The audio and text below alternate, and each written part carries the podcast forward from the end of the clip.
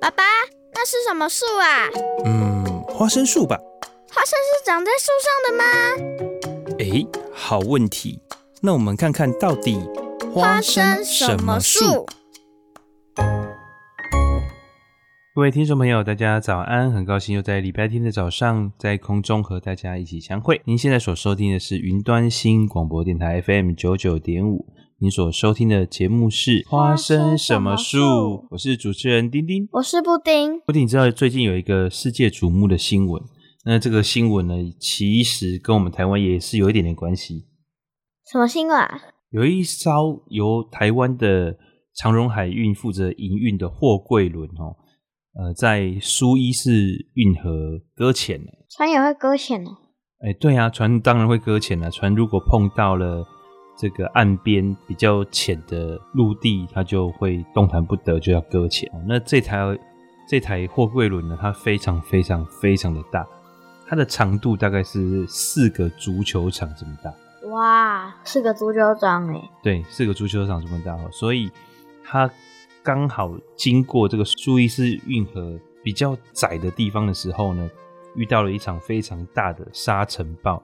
就是沙漠当中会刮起非常大的风沙，所以在那个时候，他第一个是视线非常的不好，第二个是侧风非常的强，就是从船侧面吹到的吹来的风非常强。那它是满载货柜的嘛，嗯，所以这样子一吹的时候呢，这个船头就偏偏离航向，就开到比较浅的地方，所以它整。台这个货轮呢，就打横在苏伊士运河，那就刚好，因为水道又是比较窄的地方，所以整条整条船卡住了，对，就把整个运河卡住了。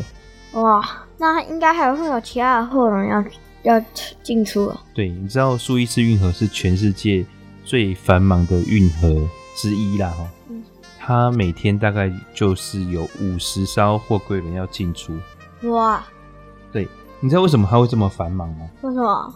因为它是贯穿欧亚大陆的最快航道。就是如果你从欧洲要运送货物到亚洲，或者从亚洲运送货物到欧洲，海运是最便宜的嘛？嗯。哦，空运是最快，海运是最便宜，对不对？嗯。好，那你海运为什么会便宜？因为它能够载的货物量非常大，对不对？嗯。可是过去如果要从亚洲到欧洲的话，它必须绕过整个非洲大陆，也就是我们以前呃明朝时候三宝太监郑和他所走的路径，就是沿着这个欧亚大陆的沿岸绕过好望角，非洲的最南端，然后再进入到欧洲。哦，所以这样子绕一圈呢，跟直接从这个苏伊士运河穿过去，他们有计。一个计算啊，如果从印度到英国，哈，有这个运河跟没有这个运河差快一半的路程，一半，对，就是百分之四十几的路程，好多，对，所以它就是你知道差百分之四十几，也就是意味着节省了百分之四十几的时间燃料，所以你看这个成本会差非常大，对不对？嗯，所以它每天大概就是有五十艘的这个进出量，那它现在卡在。中间的时候，后面已经累积了一百多艘船啊！对，那这样他们是不是要赔钱？这个其实损失还在估算呢，因为每艘船每艘船都会有保险。嗯，好，那这个我觉得倒霉的应该是这个城堡的公司啊，这个城堡公司应该会非常可怕，因为呃，有外国媒体计算哈，这艘呃搁浅的船哈。它造成的损失，当然是所有的损失啊，不是只有这艘船的损失，是每个小时小时是四亿美金。哇！四亿美金，如果台币多少？现在现在台币比较升值嘛，大概乘以二十八左右，你就算看一百多吧，一百一十二。嗯，好多哦。对，每个小时哦、喔，每个小时，每个小时哦、喔，那要乘以二十四，对，这就是一天的，一天的，对，所以但是这个是一个初步的概算。那尤其最近因为疫情的关系，全球的货柜都非常的紧缺。哦，所以这个再加上这样子的一个呃事故的话，可能会造成一些经济上的影响，比方说某些地方的货物，它因为出口会受到影响，哦，所以它的这个产业会受到影响。然后某些地方因为它进口也受到受到这个传奇的延误，所以它的这个物价也会涨高。那再来呢，就是世界的原油价格已已经开始在微幅的上涨了，哦，就是因为这样子一个船只搁浅的问题。好，那这样。这样，原来这个这个船一卡到这个运河，竟然对全世界有这么大的影响。对，哦，所以所以其实现在全世界真的是牵一发而动全身了哈。其实我们刚刚有讲到这个货柜非常的紧缺，对不对？对啊，这个其实跟新冠肺炎也是有关系的。哦，什么关系呢？因为新冠肺炎，大家不是都被关在家里面吗？对啊。好，所以大家就在开始网络消费嘛，网络购物嘛。嗯。好，所以这个购物就会大量的从，因为现在大部分的产品会是从亚洲生产嘛，尤其中国。嗯。好，所以他们就会从中国订了大批的货物要进到欧美。好，那这些货柜呢，它就是用来运送货物，所以现在的货柜量非常的少。哦，对，因为空运都停了嘛。嗯。空运很多都都因为 COVID-19 的关系受到影响，所以现在海运就变成很很主要的工具。其实我们在海运装载货物哦，有分两种。哪两种？一种叫集装箱，就是货柜箱。嗯。好，航天的。然后另外一种叫做散装船。散装对，像散装船是什么呢？就是它不是我们看到那个船上面堆着一个一个货柜的，这个叫集装箱船或货柜船。嗯，好，那有些船你就看到，哎、欸，奇怪，它上面怎么都没有堆货柜，对不对？对啊。好，它是这样子哦、喔，它是船的肚子里面打开了之后，可以倒进去很多很多商品。对，它它是在下面的。对，它是在船的肚子里面装。那这是这样的货轮呢？大概是装什么呢？绝大部分是装大宗物资。什么叫大宗物资？就像玉米啊、黄豆啊、小麦啊，哦，这种对，这个叫散装船。嗯。那或者是什么？像是煤炭啊、钢铁啊、铁矿砂，哦，这种原料类的，很多都是用这样散装船。嗯，那另外呢，就是货柜船。那货柜船是装装什么？货柜船就是它的商品，它没有办法像这种原物料一样堆在一起。比方说，汽车可不可以这样子一窝蜂的堆在一起？不行，不行嘛，哈。那比方说，这像家具可以叠在一起吗？不能。哦，你这样子叠在一起，这个下面的都会被压烂。对，都被压烂了嘛。哦，所以其实我们这种民生消费，大部分的用品是用货柜装的。嗯。那少部分的是用散装的，就是这种肚子里面装的。嗯。那所以它有分这个散装船跟货柜船。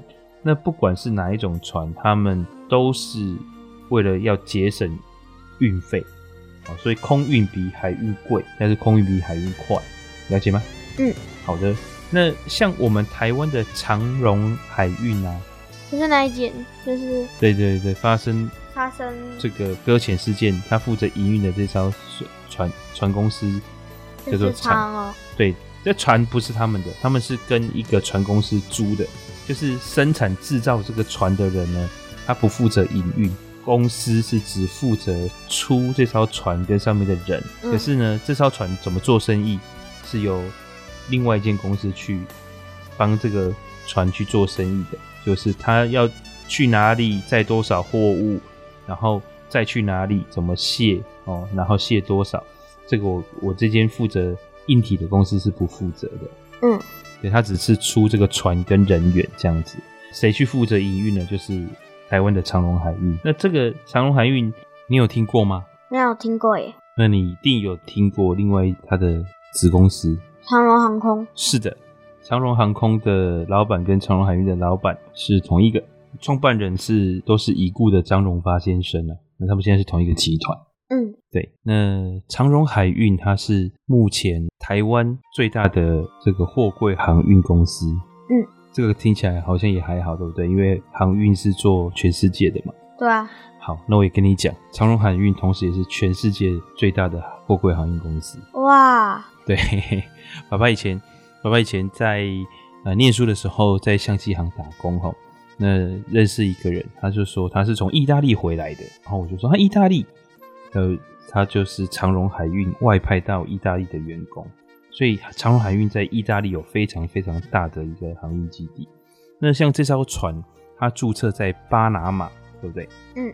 你会为什么会注册在巴拿马？台湾的公司的船为什么要注册在巴拿马？因为哈，巴拿马跟长荣海运的关系非常的深厚。巴拿马也有一条运河，叫巴拿马运河。它是通过整个美洲大陆哇，对，那这个巴拿马运河也是非常非常重要的一条运河哦，跟我们刚刚讲的这个苏伊士运河是呃差不多重要。这条运河同时也是巴拿马最重要的经济命脉，他们全国的 GDP 有非常非常大的比例就是靠巴拿马运河在支持。所以呢，这个长荣海运设点在巴拿马，长期的跟巴拿马政府有合作哈。这个已故的。长荣总裁张荣发先生曾经形容说：“长荣公司跟巴拿马政府的关系就好像夫妻关系一样，好亲密哦。”对，所以你就知道他们的关系合作关系是非常非常好。甚至有一段时间，巴拿马的警察骑的摩托车哈，都是长荣集团赠送的。哇！对，我有曾经有听过一个故事哈，就是你拿长荣海运的员工证在巴拿马，比拿美国护照。拿各国护照都还有用，真的啊？对，就是呃，所以你就可以知道长荣海运在巴拿马是非常吃得开的。即便巴拿马跟中国建交，跟台湾断交，他们都还是非常的礼遇优待长荣海运。所以这个船会注册在巴拿马，也是因为这个原因哈。那长荣海运它就是全现现在是目目前全世界最大的这个货柜船运公司，他们也。呃，因为现在世界全球呃一体化嘛，所以他们也跟很多不同的公司结成了一种航运联盟去经营这样子。所以这一次的这样子的一个事件呢，其实相对的也会造成这个全球航运的联动式的效果。因为什么呢？因为你看有一百多艘的货柜集中在那个地方，没办法进出，对不对？嗯。而且与日俱增哦，我说他每天有五十艘的。这个吞吐量对不对？所以每天就会有不断不断，当然有一些是散装船，有些是货柜船。可是你看，每天积在那边，这货柜货柜一定是到了这个港口卸下去之后，它才能够装新的货物，然后再走。对，对，所以现在的这样子的一个船只被卡住了，就会造成其他的影响。尤其是我们刚刚讲的巴巴拿马，对不对？嗯。我刚刚讲巴巴拿马运河，那其实国际的纸浆。最近也悄悄的在上涨啊，就是造纸的纸浆，所以有可能也会。你还记不记得前一两年有一个叫做卫生纸之乱？记得。大家买不到卫生纸，对，因为就是怕卫生纸涨价嘛，或者是没有纸浆可以做卫生纸。嗯。我跟你讲，可能过一阵子也会出现这样的一个情况。幸好我们会叫卫生纸囤很多。对，就是。接下来可能因为这个航运的关系，造成国际国际纸浆的涨价，甚至没有货可以交。为什么？为什么航运跟那个纸浆要有关系？因为纸浆的原物料需要航运去运送啊。全世界的航运，呃，全世界的纸浆的制造地就只有那几个哦，所以，所以，呃，他们如果没有办法把纸浆送出去，很多地方它是不产纸浆的。因为纸浆需要大量的树木去砍伐，然后制作，对，所以你一定要有这个天然环境才有办法。那很多地方它就是只能输入纸浆，嗯，对，那就是靠什么输入？靠飞机吗？靠船。对，靠船，所以这个就会造成影响。原来影响那么大。没错。那这个苏伊士运河，你知道它从什么时代开始就有了吗？嗯十八世纪吗？十八世纪是近代的苏伊士运河。那，呃，五第诶，十世纪。根据考古哈，苏伊士运河最早最早可能在西元前一千八百多年前就有。哇，好老！一千八百多年，对，那个时候就可能出现苏伊士运河。那苏伊士运河它其实。它是在欧亚大陆最短的这个距离点哦，然后呃想要凿穿红海跟地中海，嗯，那有很多人都尝试过，在古埃及王朝的时候就尝试过。那其实他们是这样子，他们是利用三个湖泊，这个最最短的距离点中间其实是有湖泊的，嗯，那他们把这个湖泊凿通之后，那然后就可以行船。以前的船没有那么大，以前的船都比、嗯、相对现在是小很多，所以比较容易。可是呢，因为战争啊，你知道，其实欧亚大陆的这一个区域是非常非常呃多战争的。我们以前读圣经的故事，不是也常常看到，像埃及啊、巴比伦帝国啊，嗯、甚至罗马帝国，嗯，都会在这个地方征战哦。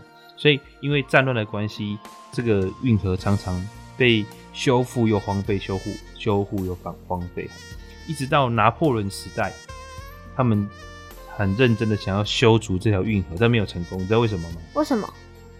因为红海跟地中海哈，他们呃高低差，就是红海跟地中海的海平面的高低，有些有些地方是不一样的。嗯，像我刚刚讲到巴拿马运河，对不对？对。巴拿马巴拿马运河，它的东东边跟西边的海平面的高度是不一样的，所以你贯穿了之后，其实是没办法运作的。为什么？因为海平面不一样。你的这个水的流向就会造成这个船只很难通行，好，所以巴拿马运河它是用闸门式的方式，就是我把船开进来一段，然后把闸门关起来，嗯，然后再把另外一边的闸门打开，这样子两边虽然原本水位不一样，对不对？但是就好像金鱼缸一样，你把两边的水，金鱼缸。中间的一个板子抽掉，虽然两边的水原本不一样，对不对？可是你把板子抽掉之后，两边的水是不是变得一样高了？对啊。对，它就是用这样子一道一道的闸门，然后去造那个去弥弥平它这个海平面的高度差距。对，所以这样子有一个很大的缺点。什么缺点？速度啊！你要船开过去的时候，你要马上开开到那个地方要定点，你知道船很重，对不对？对。所以它能不能开很快？不能嘛，因为它开会有个惯性，对不对？嗯。开到了之后呢，再加上水闸门升降，要不要时间？要。对，所以这个会远比你顺顺的这样开过去来的慢。对，而且十八世纪拿破仑的时代哪有什么水闸门技术？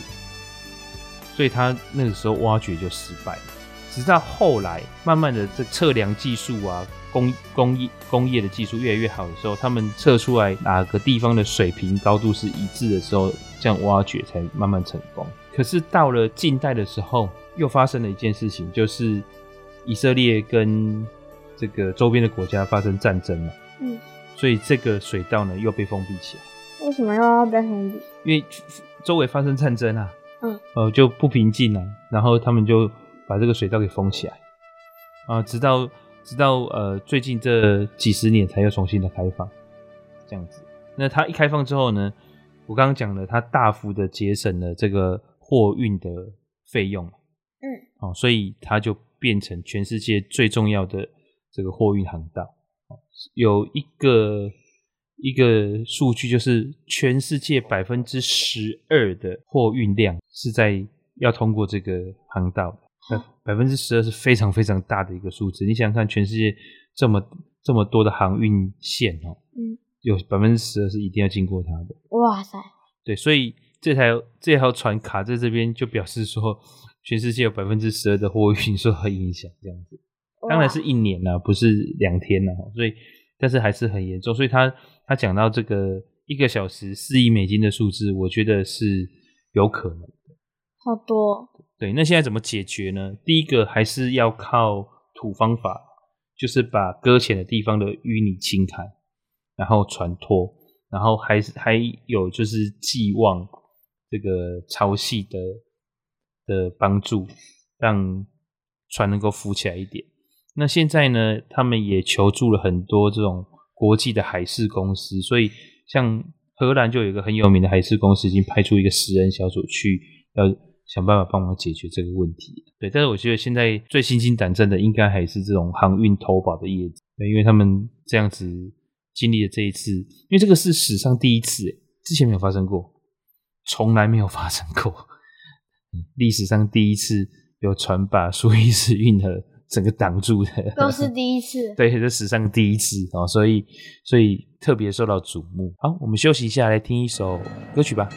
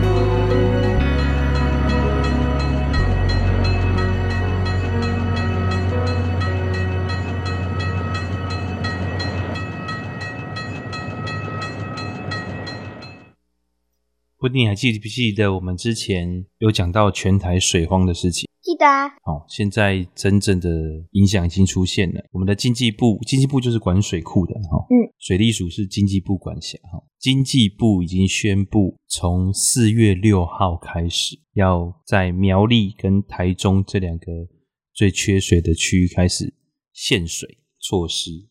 那目前限水措施的呃方式呢，是他们就是供应五天的水，然后停止两天，所以一个礼拜七天嘛。嗯，那有些地方呢，它是礼拜二、礼拜三停水，然后有些地方是礼拜四、礼拜五停水。哦，主要集中在台中市啊，哈，那还有少部分的苗栗。那这一波的停水、减水供应，大概会有一百零六万户受到影响。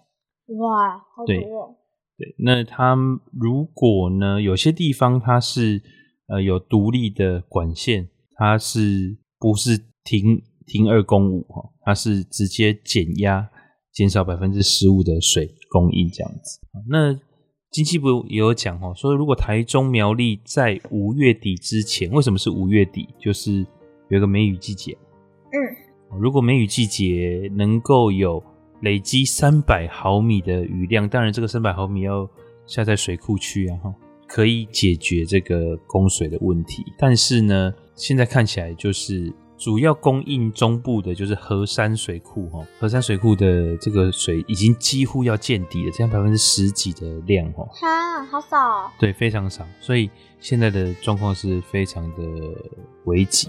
有人就担心说，哎，那竹科苗栗上去一点就是新竹了嘛，嗯，桃竹苗嘛哈，那新新竹会不会受到限水的影响？那经济部就说，这个新竹它有一个。特别的供应管道，然后第二个是它有开始启用紧急的海水淡化厂，哦，所以所以目前可能还是没有什么太大的问题，但是如果继续缺水下去，还是会出问题，哈，所以现在有些的建商他已经供，嗯，他算是热心公益吧，就是提供他们的地下水资源，可以让。让人取用这样子，那就是竹科有些公司，像台积电，他就已经派车去载水，去载水回去用了这样子。那现在的情况，呃，这个停供五停二的措施不是第一次哦。爸爸记得我以前我以前念书的时候也有遇过一次，对，就是在民国九十一年、九十二年在台北。因为爸爸爸爸那个时候在台北念书嘛，嗯，我记得那个时候是派水车，有些地方是派水车去发送的，在桃园那个时候，那个奶奶奶奶在桃园的房子还没卖掉，他是派水车去发送。嗯、有一次我跟百元叔叔打完篮球之后，才发现，哎、欸，今天是没有供应水的日子，差嘛，没水喝，差嘛，怎么办？我跟百元阿伯两个人就跑去旅馆，我们两个人就开了一个房间去洗澡。对，就是打完球，我们那时候打，为了这个去洗澡。对，就是十一点多，两个人跑去开一个房间洗澡哦，所以我印象还蛮深刻的。然后一百零四年的时候，在桃园，就是我刚刚讲的这个，就是呃发生呃一样的事情，就是听五攻二啊，不对，对不起，攻五听二。但是你看，就是现在的情况是相对的，也是。非常的危险哈，尤其中南部，我们刚刚讲到这个河山水库很低，对不对？嗯。其实新竹的宝山水库也很低，现在是八点九。八点九。对，它的已经是个位数了，它的蓄水率已经是个位数，是八点九。德基水库是苗栗嘛？哈，苗栗德基水库是九点八。那我们那我那我们高雄？好，高雄比较大的是曾文水库嘛？嗯。曾文水库是。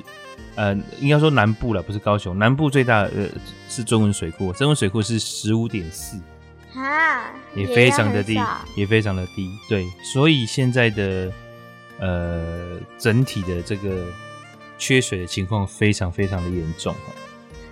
那个下雨真的下得很奇怪啊、喔！我们想我们不想下的时候，它就偏偏下；啊，我们想下的时候，它就偏偏不下。对，这个就是气候异常。嗯，这个就是标准的气候异常。什么叫气候异常？就是它把几年不下雨的雨哈，集中在一年全部下完，嗯，就就很麻烦哈。而且每次都下一点点一点点这样下，很麻烦。不是，你下一点点一点点还不麻烦，他怕的就是像以前我们爸爸在当记者的时候那几年，不是哇一下子下下到就还淹水啊。你可能比较没有印象，因为呢你那个时候还没有还没有出生，对不对？对，你出生的对，你出生的那一年是最后一次淹水哦，所以也十来年没有淹水了。嗯，对，就是我们我们住的附近区域，其他地方还是有淹的。高雄有些地方还是局部性的淹水，但是这种淹大水的情况是少很多了。那针对这些公五停二的区域哈，也有一些呃小提醒的注意事项，就是要在停水前的六个小时就能够完成储水。为什么呢？因为怕管线它减压供应之后就。呃，末梢的人可能就没有水了哈。嗯。第二个是储水的时候要记得加盖，尤其是在露天的地方要加盖。为什么呢？因为现在天气变渐渐变热了嘛哈，就会有这种蚊子。对，决绝的滋生哈。那这个决绝就是登革热的传染源嘛。嗯。然后，而且我们储水的容器呢，也一样要清洗干净哦，一样是为了这个蚊虫的问题。那还有一件事情就是停水的时候，抽水马达要记得关。嗯。宝宝记得以前我们住这个透天房子的时候，只要停水，我们就一定要关抽水马达。抽水马达是什么？哦，因为我们楼顶有这个水塔嘛。嗯。对，那水压一定是从高的地方往低的地方流，对不对？嗯。可是水塔在在屋顶上，水要怎么上去？就要靠抽抽水马达。嗯。哦，就要把抽水马达管我们自来水管线的水抽到楼顶上，这样子。可是如果停水的话，这个管线里面没有水，对不对？嗯。抽水马达这样抽抽不到东西，开始空转，它就会发热。嗯，发热会怎样？爆炸。呃，爆炸是不至于啦，会烧掉啦。爆炸哦，会烧掉，我就会损坏。然后那再来呢，就是如果家里的进水口低于地面，哦，比方说我们大部分人加水加的进水口有可能会低于地面的原因，是因为这个，哎，透天也可能，对，它的它低低于地面，所以如果你的这个。停水的时候要把这个关那个水阀关起来，不然的话可能会造成水污染。嗯，好、哦，还有就是这个水龙头外接橡皮管的时候也要小心，就是会产生污染。那最重要的就是饮水的卫生哦，因为你停水的时候，有时候饮水呃饮用水会有些人会受到影响。哦，所以你在。喝水的时候要特别注意，一定要经过煮沸哈。还有就是，呃，要还是要注意这个手部的清洁、防疫啊。哦，嗯。所以就算这个停水了，你还是要注意手部的清洁哦，可以用消毒的方式啊。但是记得不要玩水哦。啊，这 这个时候停水了，还有人去玩水吗？那太过分了吧！就是玩玩水龙头的水。哦，那又不是你妹。他说停水的时候你要要小心。他说停水的时候已经没有水龙头的水。那有时候停水哈，这个也是一个生活小常识。它刚刚出水的时候，那个水你不要马上用。为什么？因为我们呃自来水管哈，有些地方是新的，但是有些地方很老旧。嗯，这个很老旧，你。一停下来哈，它原本的里面水垢啊，或者是锈啊，或者是沉淀那那些脏东西，它就会沉淀下来。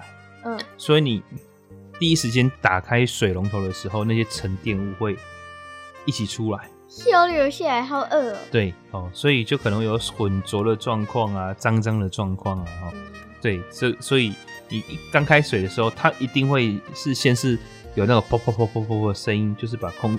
管内的空气排出来，嗯，然后排出来之后呢，水就会出来。那这时候的水，通常我们就是建议不要用，嗯，哦，然后让它流一下下，流一下下，那看观察水质是不是清澈的，嗯，哦，然后这这个时候再去使用，比较安全。好，那我们讲到这个气候异常，其实气候异常的不是只有台湾，全世界都在气候异常。对，大家都气候异常，只是台湾现在是缺水哦。我们之前有讲到这个德州，德州下大雪，暴风雪。对，中非有一个国家叫上比亚，这个国家就异常的倒霉。它二零一九年的时候发生巨大的旱灾，全国人民就是处于饥荒的状态。他们就是基本上要靠国际救援才活得下去。哇！二零一九整个国家，那非洲他们本身很多国家，它的财经体质本来就不好，所以他们承受灾难的能力也特别差。嗯、那二零一九年发生旱灾，二零二零年 COVID-19，对不对？嗯。好，今年呢，他们发生了大洪水。啊？因为他们雨季的时候呢，就说把这两年的雨一次下完了，极端异常。对，所以他们变成全国到处都是湖泊，但是其实都是农地啊，然后造成又他们刚刚才恢复一点点，现在又是非常严重的情况。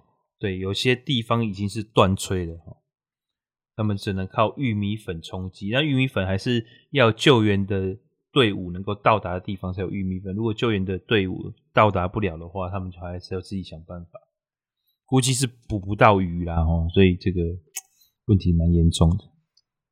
就是干旱的时候不下雨，然后，然后洪，然后一大，然后就有洪水就下在，就一起集中下来。对对，所以这个气候的异常的情况在，在呃现在这几年会越来越常见。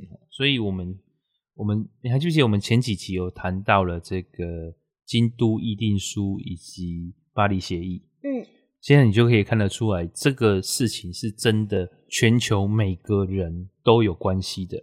所以为什么大家都要去遵守这样的协议，或者是看重这样的协议？为什么要去执行这些事情？哦，更最重要的原因就是，其实如果气候的异常现在还有机会，是不是 for sure？这是百分之百，真的不知道。但是我们至少还有机会可以去弥补。但是再过几年，到了你们这一代开始掌控全球的时候，嗯，可能已经没有机会弥补了。所以是爸爸这个世代可能是最后的机会了。嗯，那我们就是要一起努力，好，知道吗？嗯，所以你出门的时候一定要记得关灯。好，好。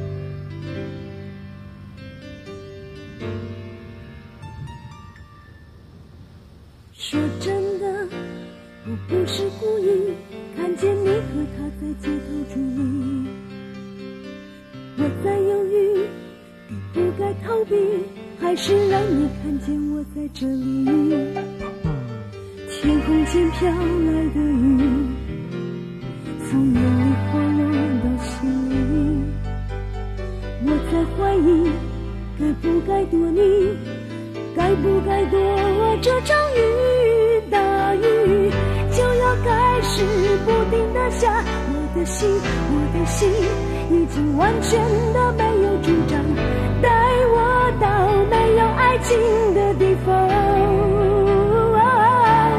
大雨就要开始不停的下我的心我的心已经完全的失去方向带我到没有爱情的地方。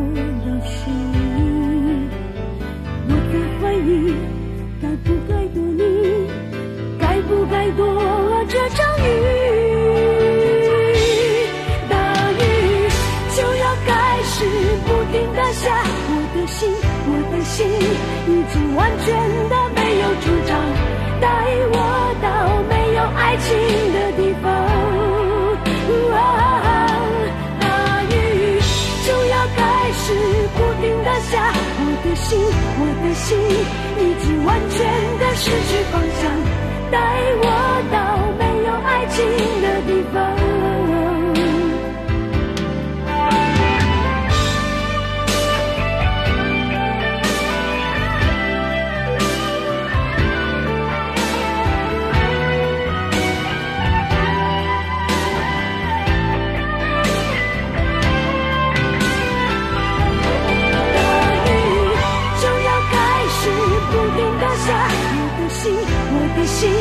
已经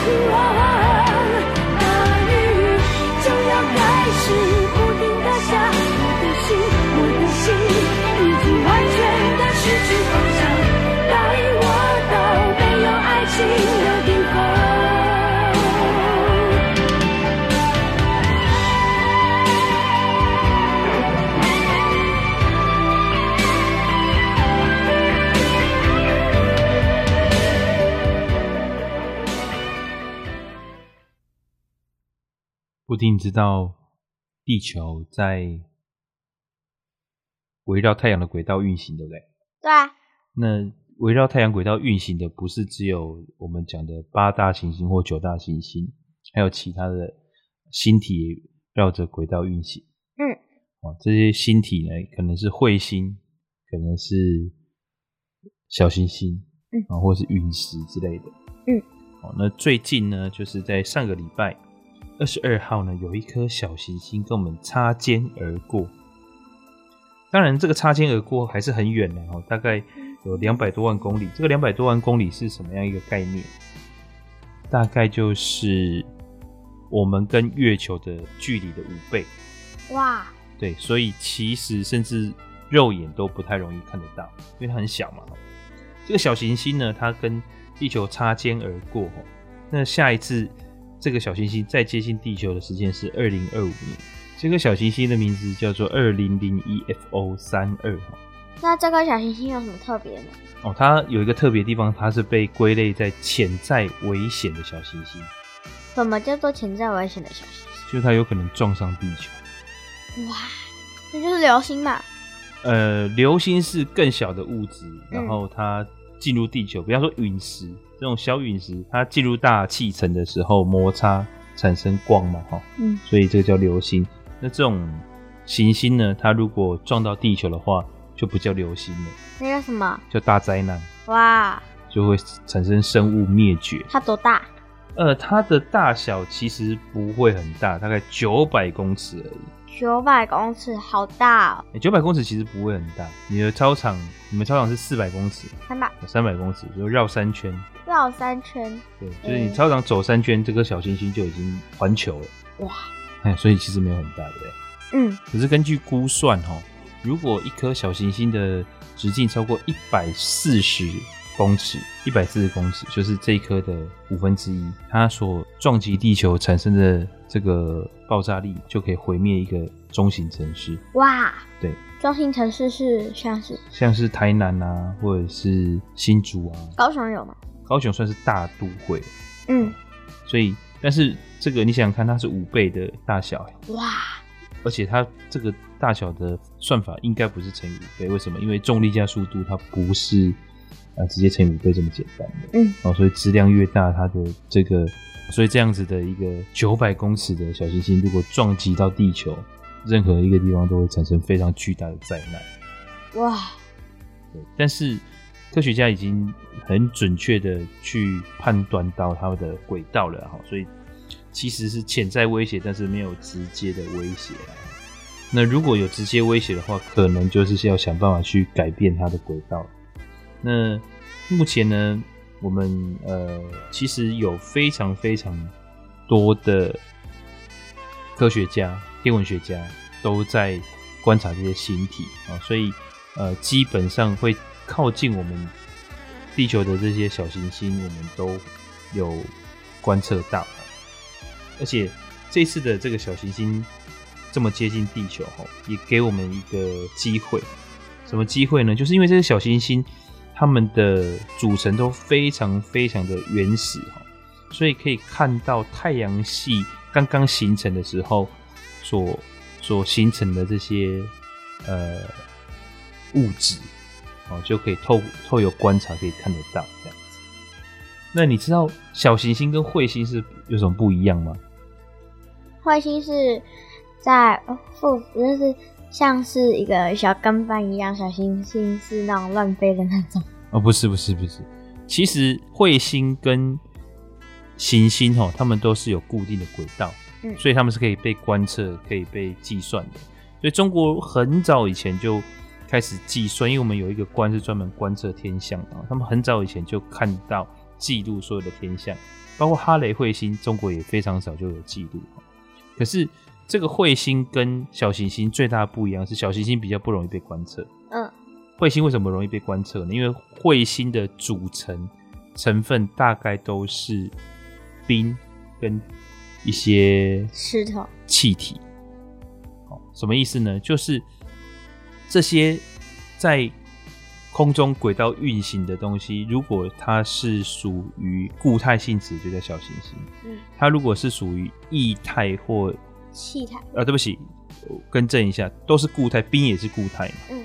可是有些小行星，它是用它比较可能是碳组成，或者是细组成的，或者是金属组成的，那它就不会像彗星一样散发出气体。可是彗星呢，它是由冰组成的嘛，所以它靠近太阳。的时候呢，它因为受到热，对不对？会融化。对，它就会融化，然后变成气体。它可能会直接升华变成气体。嗯。哦，升华的意思就是它的固体直接不经过液体的情况下就变，直接变成气体。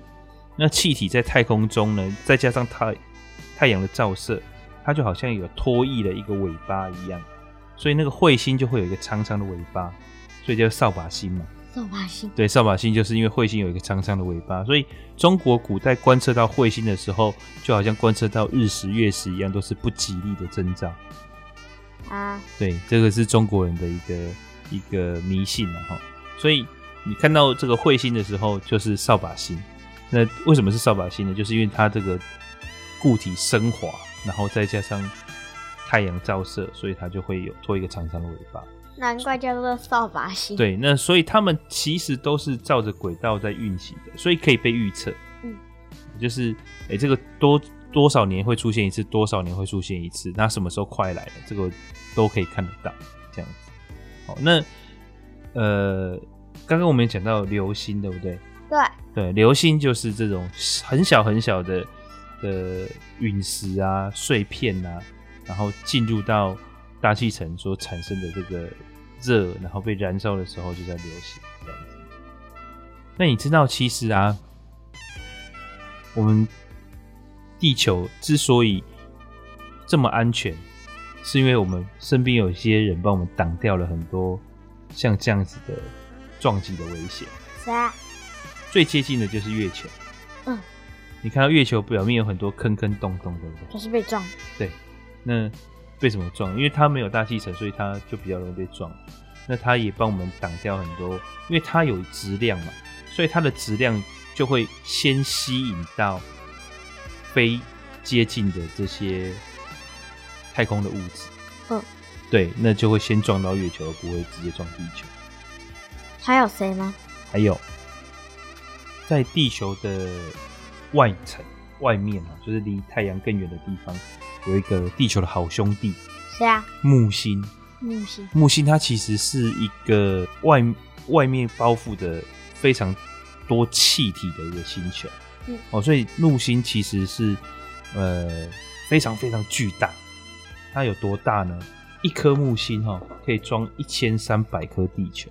哇！哦，所以它的质量也非常的大。它的质量很大的话。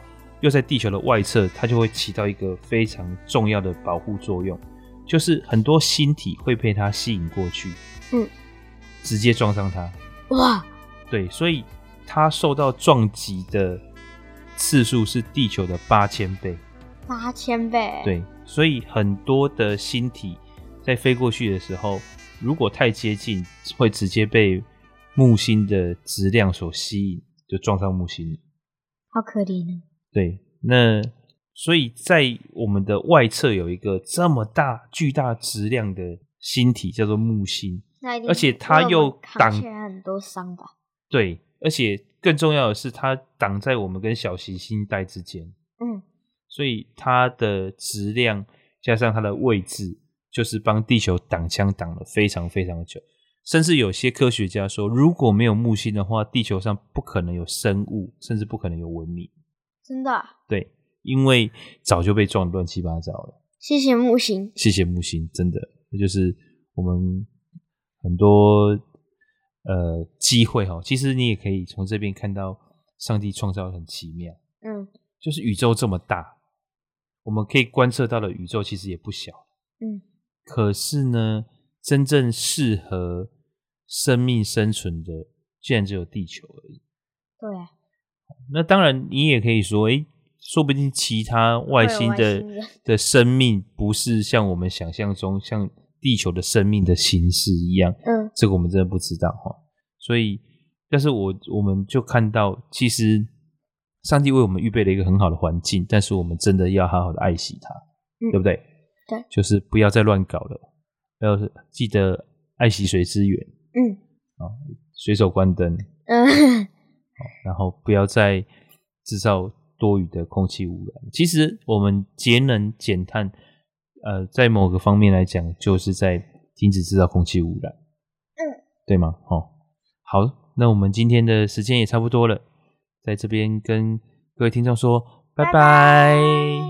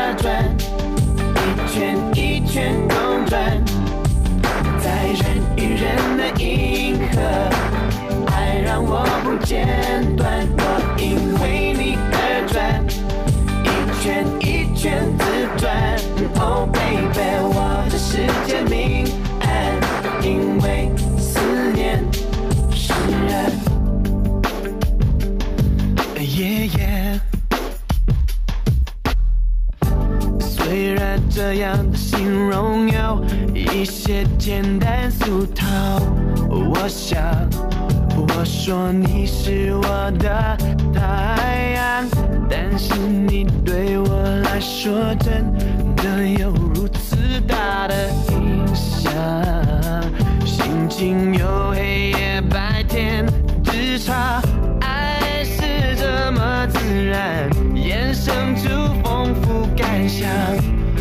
像地球一样，你在我心思中央。绕着你打转，一圈一圈公转，在人与人的银河，爱让我不间断。我因为你而转，一圈一圈自转。Oh baby，我的世界明。